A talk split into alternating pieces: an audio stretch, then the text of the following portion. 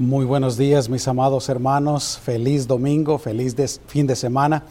Y siempre nuestro deseo es que nuestro Señor les esté bendiciendo, que todas las bendiciones de nuestro buen Dios estén siendo derramadas en sus vidas, en sus familias, en sus hogares, en sus trabajos, en todos los aspectos de sus vidas.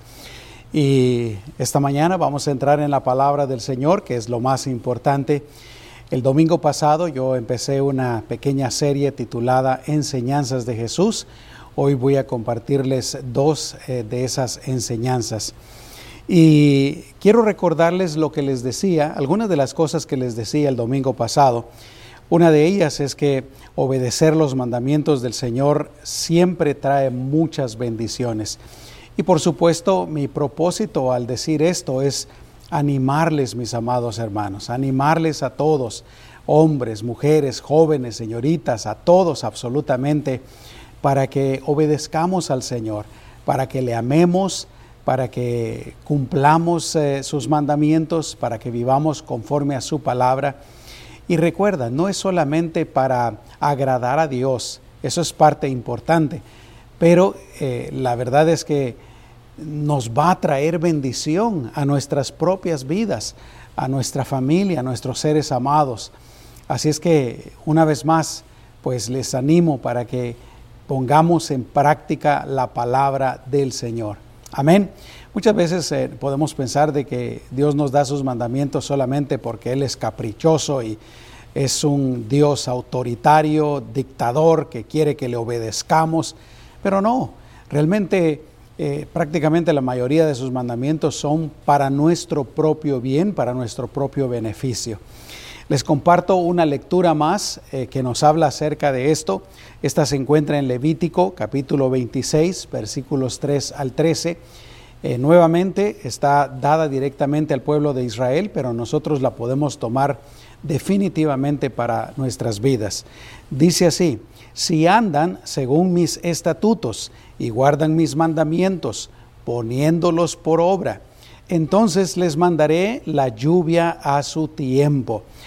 Sabes que el pueblo de Israel pues eh, era un pueblo, eh, no solamente ah, ellos tenían ganado, ganado ovejuno principalmente, pero también era un pueblo agricultor y el agricultor en aquel entonces dependía mucho de las lluvias y Dios les promete, les voy a mandar la lluvia a su tiempo y voy a hacer otra cosa.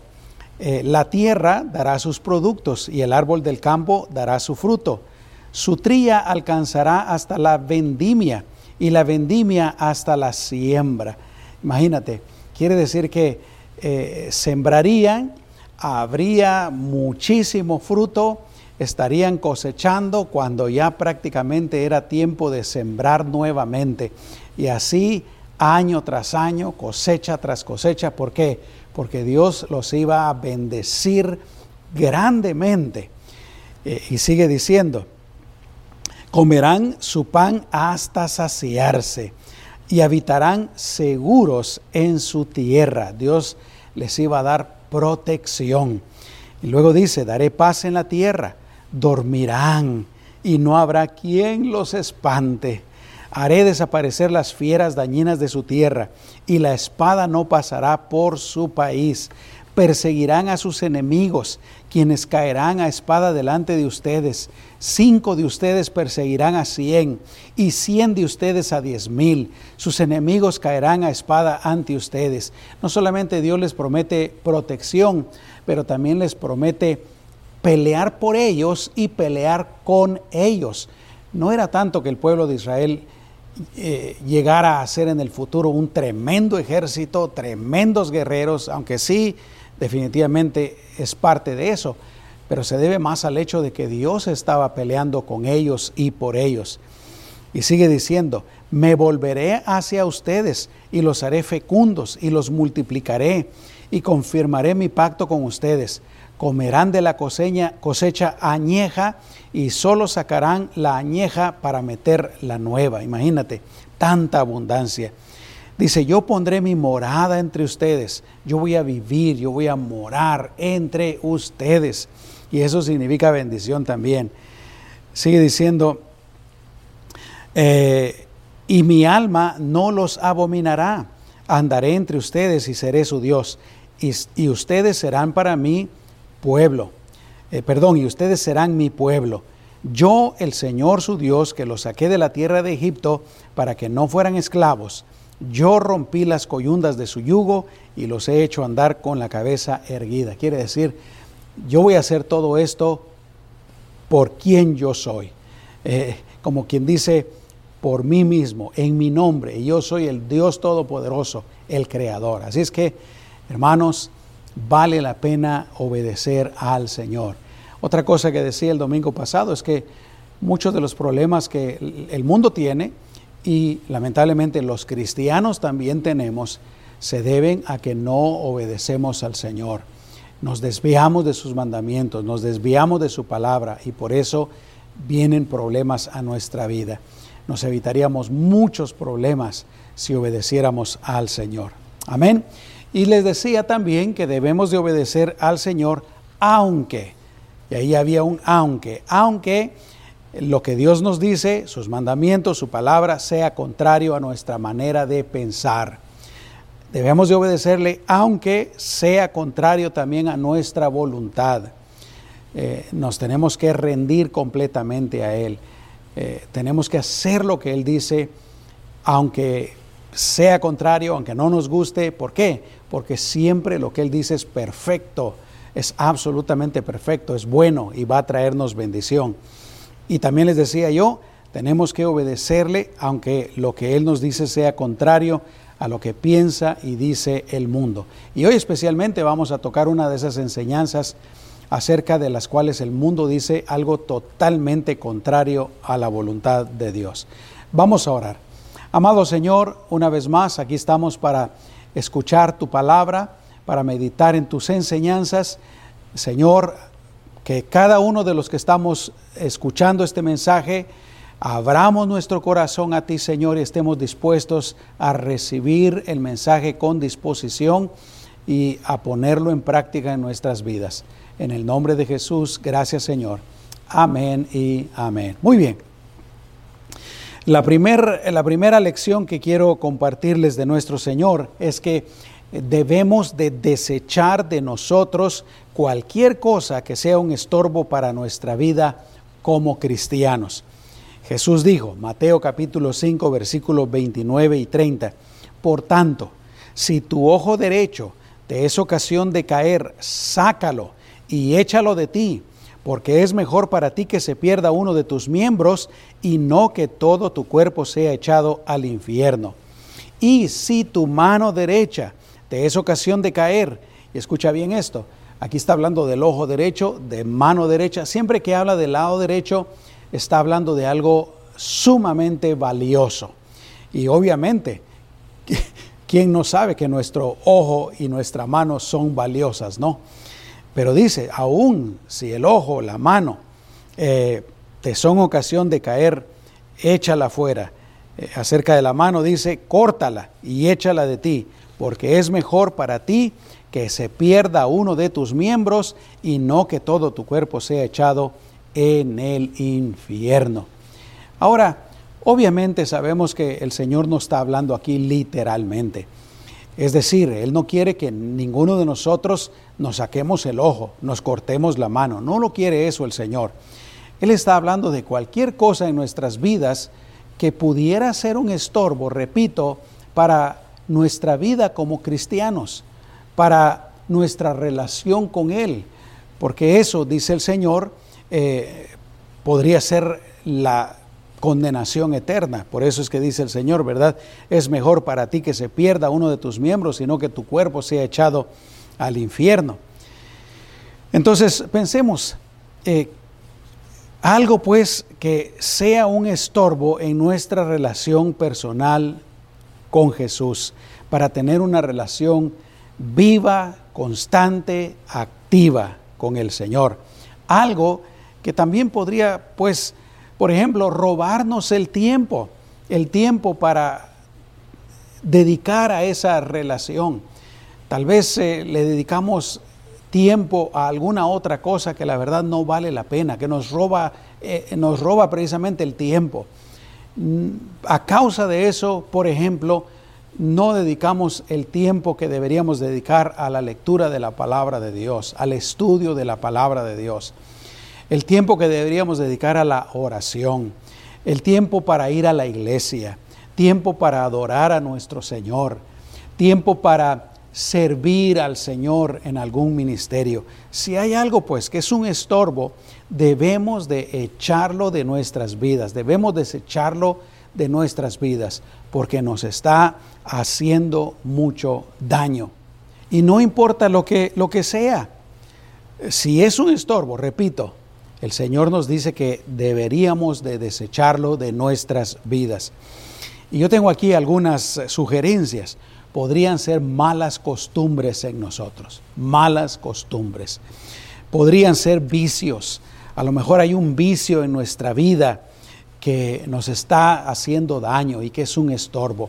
Alcoholismo, eh, tal vez eh, pornografía, a lo mejor algún tipo de pecado sexual, podría ser eh, juegos de azar, tenemos el vicio de los juegos de azar, drogas, ah, yo no sé, la verdad es que cuando hacemos algo que no está muy bueno y que nos tiene controlados, ha tomado control, dominio de nuestras vidas y que no podemos dejar de hacerlo, ya prácticamente se ha convertido en un vicio. Podría ser también nuestra manera de pensar, si tenemos una manera de pensar equivocada eh, y malos pensamientos.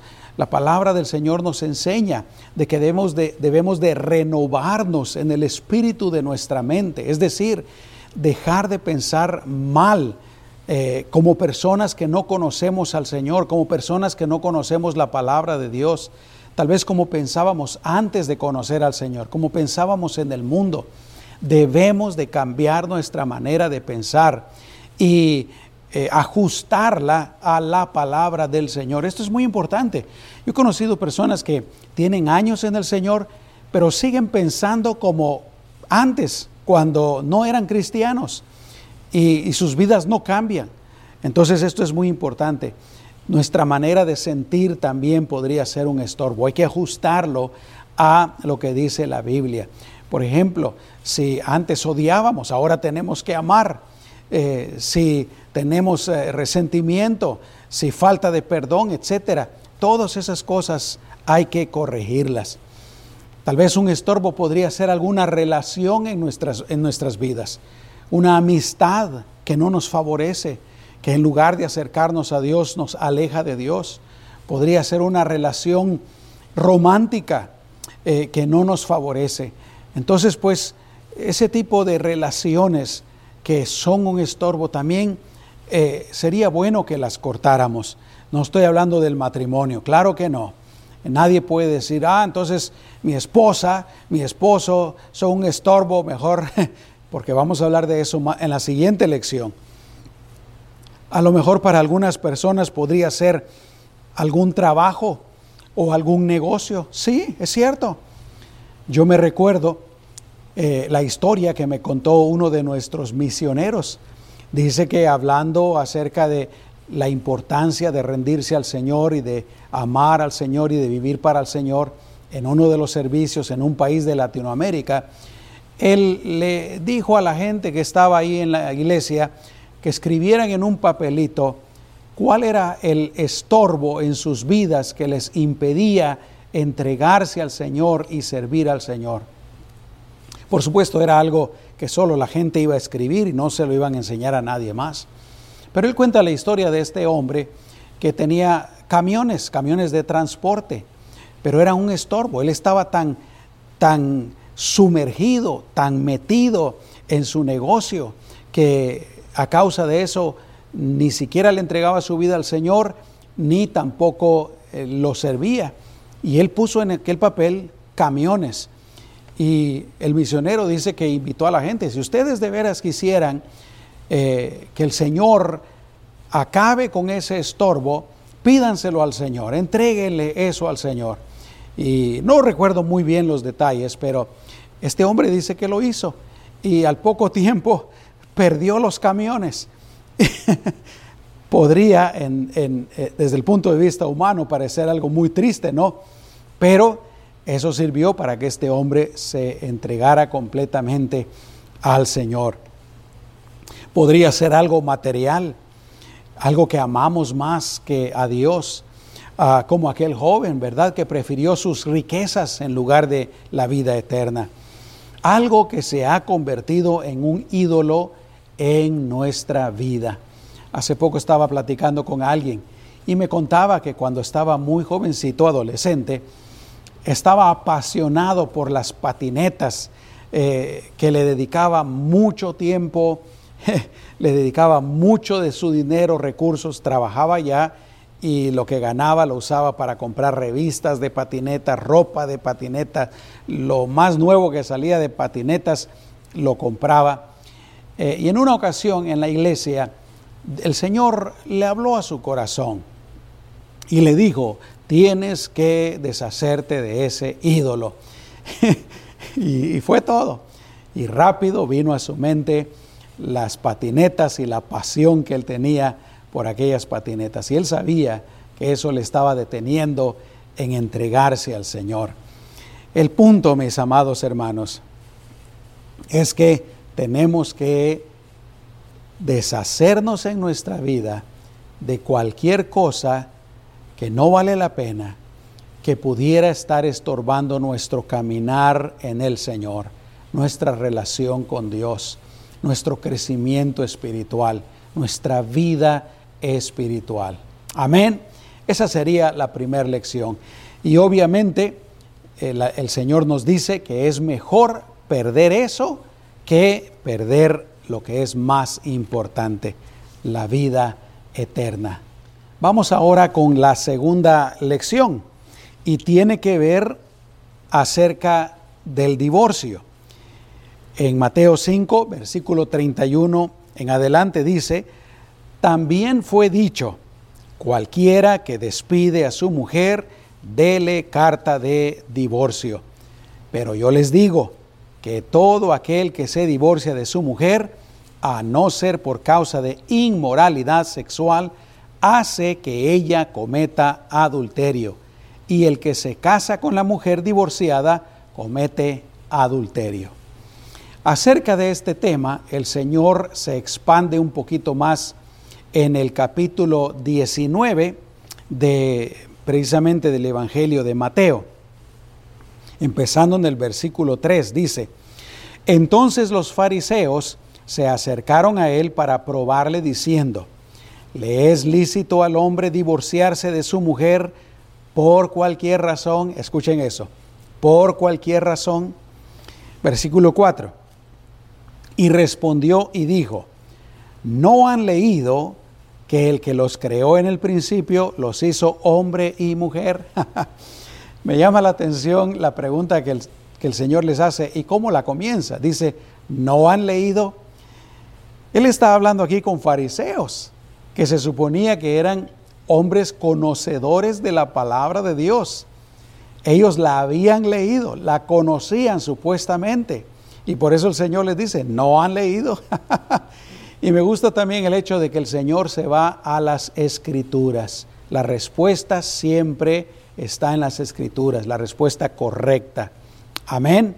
No han leído que el que los creó en el principio los hizo hombre y mujer y dijo, por esta causa el hombre dejará a su padre y a su madre y se unirá a su mujer y serán los dos una sola carne. Así que ya no son más dos, sino una sola carne. Por tanto, lo que Dios ha unido, no lo separe el hombre. Le dijeron, ¿por qué pues mandó Moisés darle carta de divorcio y despedirla? Una buena pregunta. Jesús les dijo, ante su dureza de corazón, Moisés les permitió divorciarse de sus mujeres, pero desde el principio no fue así. Y les digo que cualquiera que se divorcia de su mujer, a no ser por causa de inmoralidad sexual, y se casa con otra, comete adulterio. Yo quisiera empezar con una buena nota y es el hecho de que Dios creó el matrimonio para que sea una fuente de muchas bendiciones para todas las personas. Para que el matrimonio sea de bendición. Esa es la intención de Dios, el deseo de Dios.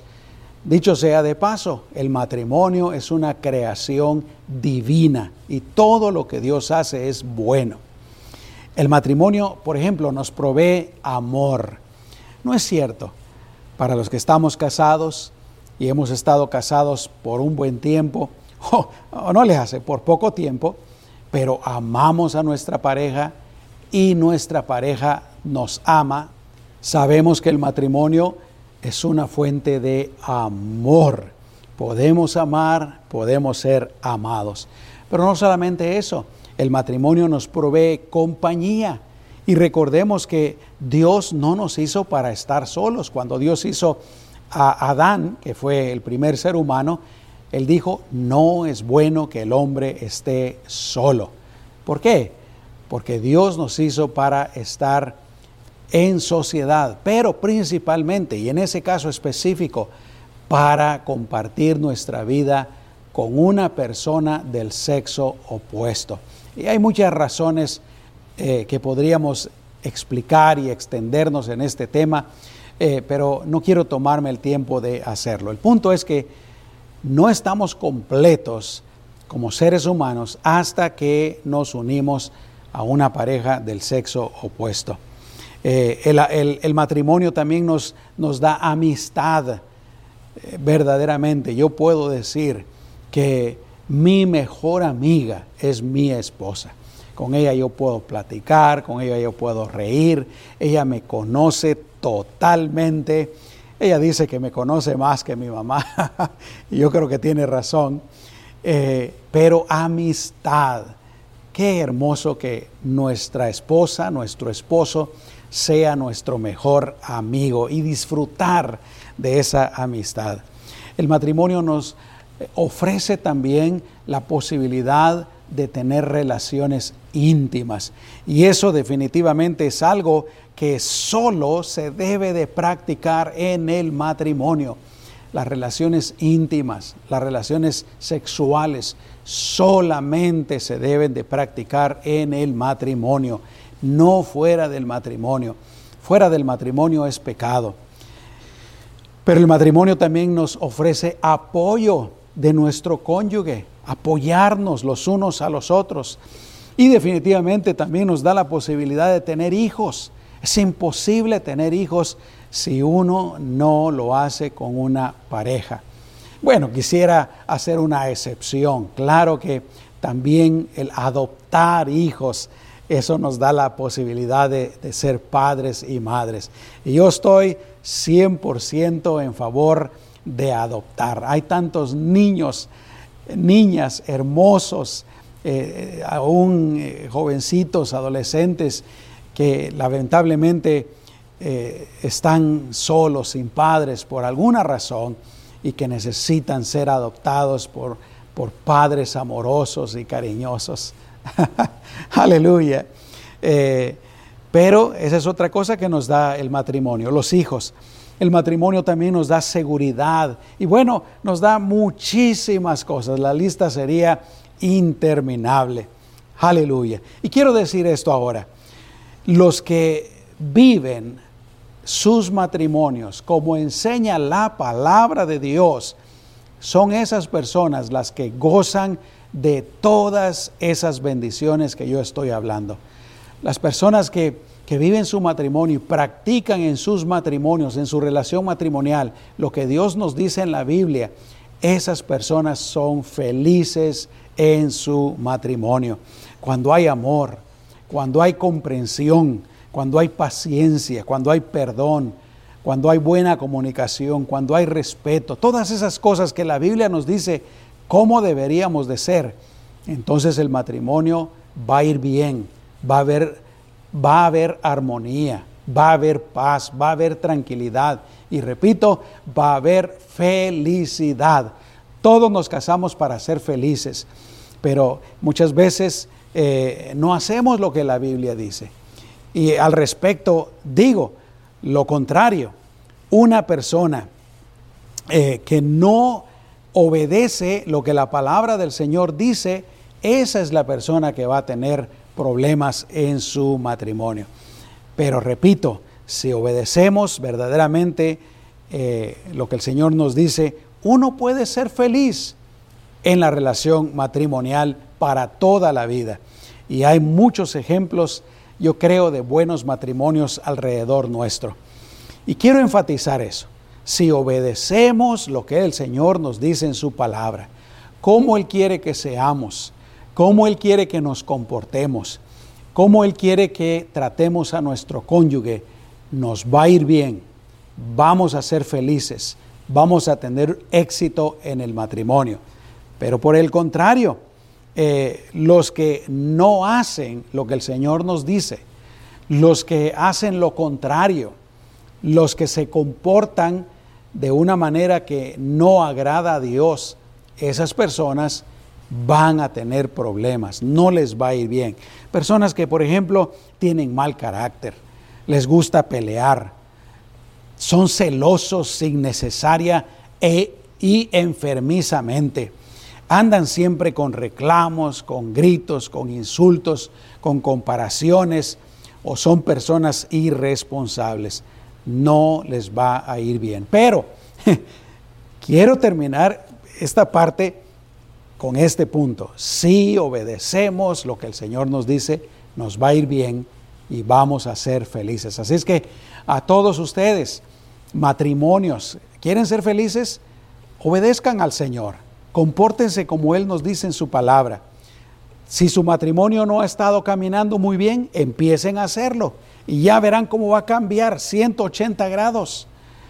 Hay parejas que a veces llegan a un punto en que dicen, yo ya no soporto a mi pareja, ya no le soporto, me cae mal, le odio, le detesto. Eso puede cambiar. Dios puede restaurar, puede cambiar totalmente a tal punto que, que tú estés otra vez enamorado o enamorada de tu pareja. Te lo aseguro 100%. Sí y esta es la condición, si nosotros nos comportamos y hacemos como Dios nos dice en su palabra. Y tiene que ver con cosas como las que ya mencioné, amor, respeto, honrar, ser fieles, etcétera, etcétera. Nos va a ir bien.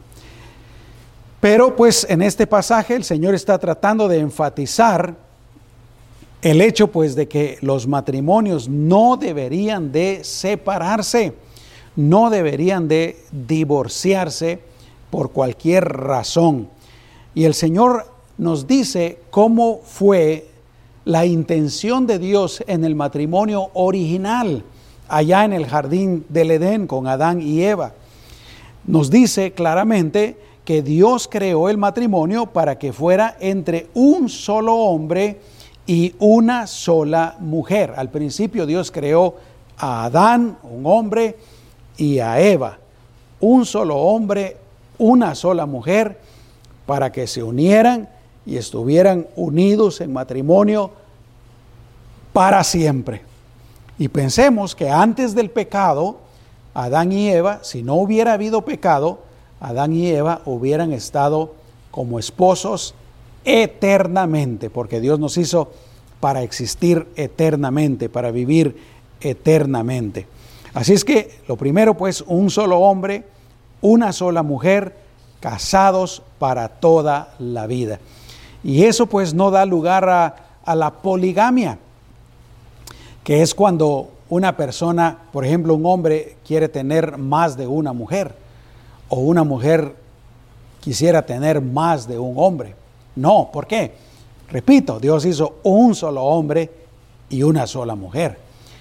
Eh, lamentablemente, al mundo pecador les encanta, ¿verdad?, eh, tener varias parejas. Esto es muy común en Latinoamérica machista, hombres que les gusta tener eh, varias mujeres. Tienen su esposa, pero tienen una por allá y otra por allá y otra por allá y otra por allá.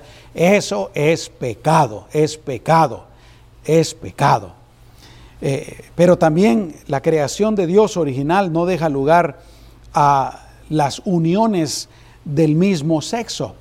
Vuelvo a decir, Dios creó, perdón, Dios creó un hombre y una mujer.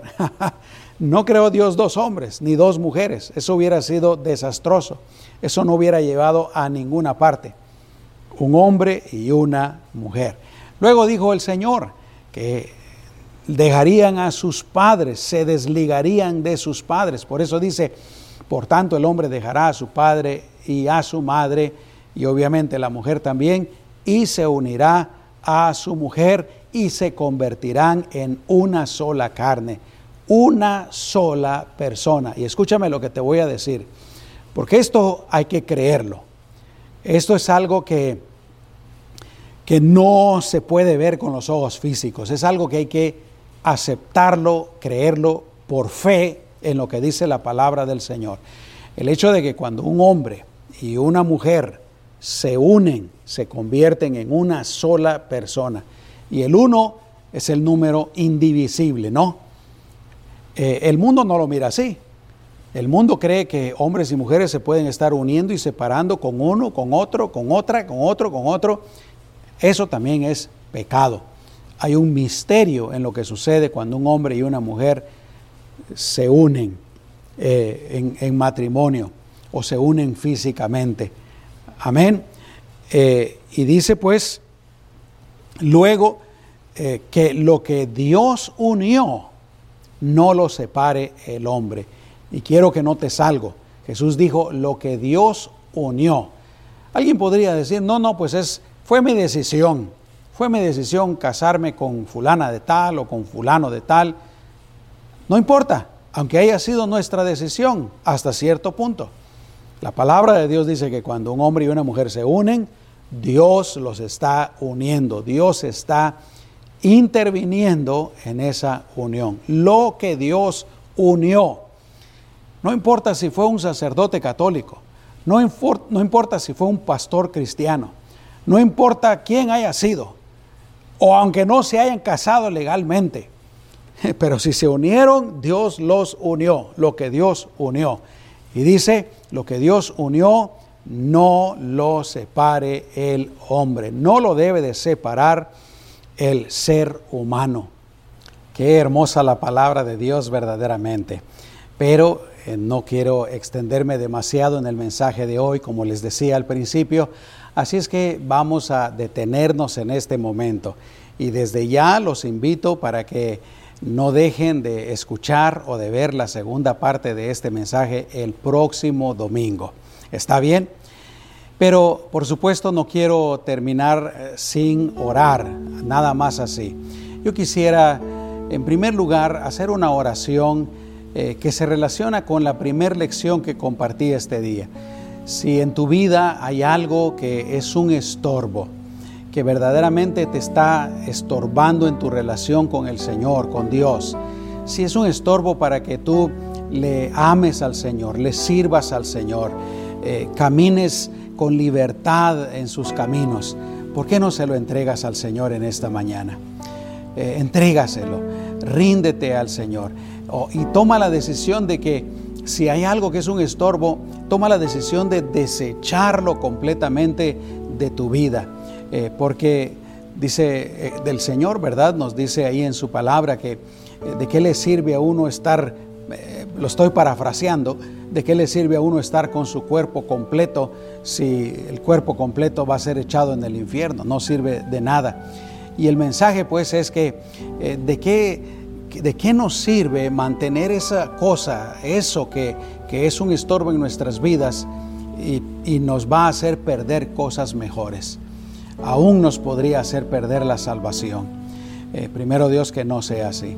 Pero hay algo en tu vida que deberías de entregarle al Señor, deberías de, de desechar totalmente de tu vida. Vamos a orar. Si gustas, repite esta oración junto conmigo. Dile al Señor, Señor Jesús, yo reconozco que hay algo en mi vida y se lo puedes mencionar en este momento al Señor, ahí donde estás. Háblale al Señor acerca de, de eso que tú sabes que es un estorbo en tu vida. Y dile ahora, Señor, yo no quiero perder cosas más valiosas por eso, Señor. Yo no quiero ni siquiera perder, por supuesto, la salvación a causa de algo que no vale la pena, Señor. Y es por eso que en esta mañana yo te lo entrego a ti, Señor. Tomo la decisión de deshacerme de eso que es un estorbo para mi vida, para mi vida espiritual, para mi caminar contigo, Jesús. Ayúdame, Señor. Dame las fuerzas para que, Señor, yo sea firme en esta decisión. En el nombre poderoso de Jesús. Amén. Yo quiero orar por ti. Padre, si hay alguien que está batallando con algo en su vida, Señor, lo que sea, ya en este mensaje mencioné varias cosas. Yo te pido, Señor, que le ayudes, que le fortalezcas, que le guíes, que le dirijas para tomar las decisiones correctas, Señor. En el nombre de Jesús te lo pido. Gracias. Amén. Pero bueno, también empecé a hablar en este mensaje acerca de los matrimonios. Yo quisiera orar por tu matrimonio, especialmente si en este momento tú estás teniendo dificultades, si estás pasando por un momento difícil, eh, quiero orar por ti. Pero por supuesto, para todos los matrimonios, yo quiero bendecir a todos los matrimonios. Vamos a orar. Padre, yo te pido en esta mañana especialmente si hubiese algún matrimonio que está teniendo dificultades, está pasando por momentos difíciles. Hay diferencias grandes, Señor, entre la pareja que pareciera que no se pueden resolver, Señor, o están teniendo algún problema que les está causando eh, precisamente daño a su relación. Señor, yo te pido que, que tú intervengas y les ayudes. Y Señor, eh, les ayudes a resolver cualquier diferencia, cualquier problema que haya en ellos. Pero por supuesto, Señor, también te pido que les ayudes a poner en práctica tu palabra en su matrimonio. Porque, porque, como dije en este mensaje, si nosotros hacemos lo que tú nos mandas, si nosotros nos comportamos como tú quieres que nos comportemos, entonces nos va a ir bien en el matrimonio, Señor. Dales unidad, Padre, que estén unidos en propósito, en pensamiento, en el nombre de Jesús. Y Señor, yo bendigo, bendigo a todos los matrimonios que me están viendo y que me están escuchando. Empezando con los matrimonios que son parte de esta congregación, Señor. Pero más allá, Señor, repito, todos los que me están viendo y escuchando, yo los bendigo en tu nombre. Protégelos, Señor, de cualquier ataque del enemigo. Protégelos de cualquier tentación. Protégelos de cualquier cosa que sería una amenaza para que este matrimonio se dañara y se destruyera. Y Señor, bendícelos, bendícelos con mucho amor. Ayúdalos, Señor, a todos, ayúdanos a todos, Señor, a practicar lo que tú nos enseñas en tu palabra. Ayúdanos a amarnos eh, el esposo a las esposas, eh, las esposas a los esposos, Señor. En el nombre poderoso de Jesús. Gracias, Señor. Amén. Y claro, no quisiera despedirme sin invitarte para que tú recibas a Jesucristo en tu corazón como tu Señor y Salvador. Si tú estás viviendo lejos de Dios, si no estás viviendo conforme a su voluntad, déjame decirte que el Señor te ama profundamente, tanto que Él dio su vida por ti. Él quiere perdonar tus pecados, quiere limpiar limpiarte de todos los pecados. Él quiere darte la vida eterna cuando tú mueras, llevarte a su presencia por toda la eternidad. Y mientras vives, Él quiere ayudarte aquí en esta vida. Quiere enseñarte cómo vivir mejor y quiere bendecirte. Así es que te gustaría recibir a Jesucristo como tu Señor y Salvador. Si quieres hacerlo, ¿por qué no cierras tus ojos ahí y repites esta oración y habla con Jesús porque Él está ahí contigo? Dile, Señor Jesús, perdóname de todos mis pecados y lávame con tu sangre preciosa. Yo quiero vivir conforme a tu voluntad y quiero vivir para ti. Yo sé que diste tu vida por mí y en este momento yo te invito para que entres en mi vida y seas mi salvador pero también, Señor, para que seas mi Señor, para que tú dirijas mi vida. En el nombre de Jesús, yo te recibo como mi Salvador y como mi Señor. Gracias Jesús. Amén. Déjame orar por ti. Señor, si hay alguien que ha repetido esta oración, por primera vez y lo ha hecho con todo su corazón, lo ha hecho sinceramente, Señor, yo te pido que le llenes de tu presencia y le ayudes, Señor, a empezar a caminar por tus caminos. Guárdale de todo lo malo, Señor, guárdale del enemigo y ayúdale, Señor, a crecer en ti, en el nombre de Jesús. Amén y amén. Ahora para todos. Vamos a orar. Padre, yo te pido de tus bendiciones sobre las vidas de todos los que me están viendo o escuchando. Señor, derrama sobreabundantemente tus bendiciones, Señor, sobre sus vidas. Toda clase de bendiciones, Señor. Y también te pido que los protejas, que los guardes, que los cuides, Señor, y que los dirijas. Bendice a cada persona, bendice a sus familias, bendice sus hogares, bendice sus trabajos. Bendícelo, Señor, en todas las áreas de su vida. En el nombre de Jesús. Amén y amén. Que Dios me los bendiga, mis amados hermanos, y recuerden, el próximo domingo voy a estar compartiendo la segunda parte de este mensaje que ya está grabada, pero eh, quiero compartírselas el próximo domingo. ¿Está bien? Que Dios me los bendiga. Hasta pronto.